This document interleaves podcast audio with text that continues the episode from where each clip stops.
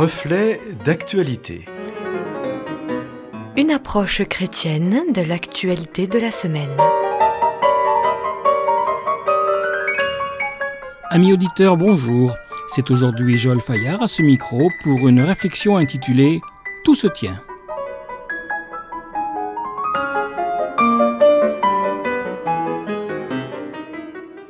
Il y a quelques semaines, à ce même micro, je faisais la triste constatation que d'une semaine sur l'autre, les sujets à aborder au cours de ces chroniques d'actualité se résumaient, hélas, en une alternance quasi régulière entre deux sujets, les frappes aveugles d'un islamisme intégriste et les conséquences d'une pandémie galopante. Mais alors, que dire en cette dernière semaine d'octobre 2020 où, dans la même semaine, une attaque terroriste à Nice fait trois morts et on voit la mise en place du reconfinement de la population alors que l'on croyait ces épisodes derrière nous Le temps, les événements s'emballent devant des populations prises en otage et impuissantes. Il y a quelques jours, lors d'un débat animé sur France Inter par Natacha Polony, directrice du journal Marianne, et le politologue Gilles Finkelstein, une phrase a retenu mon attention. Lorsque le politologue a déclaré L'angoisse qui monte à travers le monde est le résultat de quatre éléments qui, bien que semblant ne pas avoir de lien les uns avec les autres, inquiètent pourtant de plus en plus les populations, car ces phénomènes se produisent simultanément et semblent ne pas avoir de solution et de citer en un la montée du radicalisme musulman, en deux la pandémie du Covid-19, en trois la situation alarmiste des finances du monde et en quatre le réchauffement climatique mondial. Reprendre ces quatre thèmes, c'est constater que les radicalistes musulmans se moquent des discours et des appels apaisants des autorités officielles de l'islam et poursuivre leur œuvre de radicalisation et de terreur. La pandémie du Covid-19 repart de plus belle et certains commencent même à parler d'une troisième vague pour le printemps 2021. Les finances des sociétés industrielles du monde entier sont aux abois. Pourra-t-on ainsi indéfiniment injecter de l'argent dans ces économies mises à mal par les conséquences du virus? Et enfin, le réchauffement climatique, quant à lui, poursuit son œuvre destructrice, et ses effets visibles dans la fonte des glaciers, dans le réchauffement du permafrost ou bien dans l'élévation du niveau des mers laissent présager d'un proche avenir plus qu'inquiétant.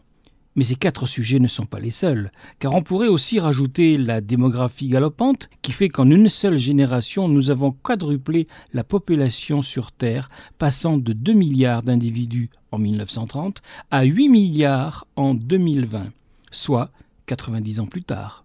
Imaginez, Imaginez la Terre à la fin de ce siècle si la population mondiale devait ainsi à nouveau être multipliée par 4 d'ici 2100 d'autant que pendant ce temps, les ressources de la Terre s'épuisent et se tarissent.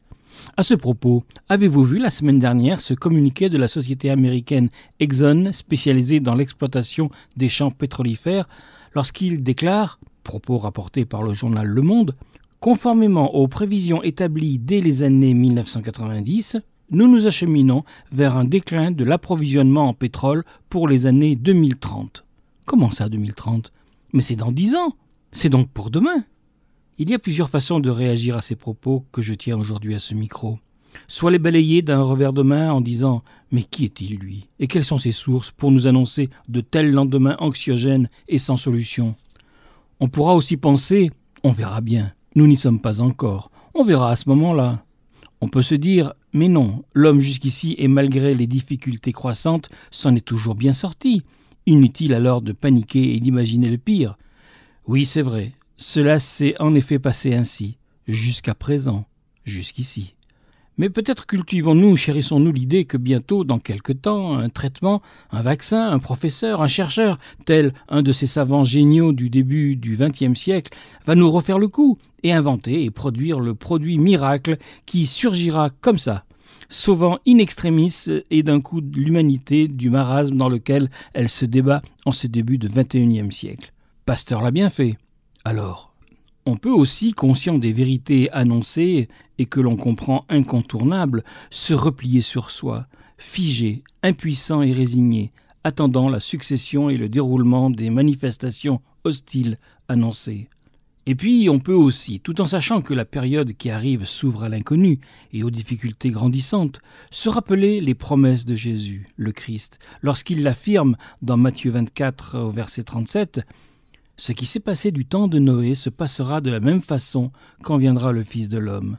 En effet, à cette époque, avant le déluge, les gens mangeaient et buvaient, se mariaient ou donnaient leurs filles en mariage, jusqu'au jour où Noé entra dans l'arche. Ils ne se rendirent compte de rien, jusqu'au moment où le déluge vint et les emporta tous.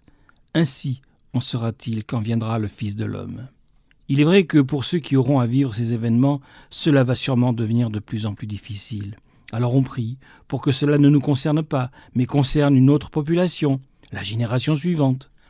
Nous aimerions tellement dire à ceux que nous aimons que tout va bien, que tout va s'arranger, que nous laissons aux générations futures une terre en ordre de marche et armée pour faire face aux défis de notre temps. Et même si par peur ou comme pour conjurer le sort nous revendiquons ou proclamons des jours meilleurs et qui arrivent, n'y a-t-il pas au fond de nous une voix qui sait bien, elle, que l'on ne peut plus ainsi renverser la vapeur, et que l'inéluctable est en marche, et que ce sont ces temps troublés qui se préparent et qui arrivent? Pourtant ce n'est pas un message de peur, d'anxiété et de désespoir qui habite le chrétien, car il sait que les promesses du Christ sont certaines. Espoir, confiance et paix, tels sont les encouragements qui accompagnent le chrétien en ces temps de trouble, car le Christ l'affirme dans Jean 16, 33 Je vous ai dit cela afin que vous ayez la paix en moi.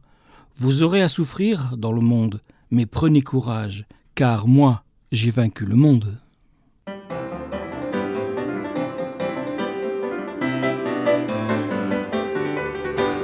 C'était Joël Fayard à ce micro pour une réflexion intitulée Tout se tient, une chronique que vous pouvez retrouver en téléchargement audio sur notre site internet et un texte qu'il vous suffit de nous demander. Écrivez-nous, nous vous l'enverrons. À bientôt!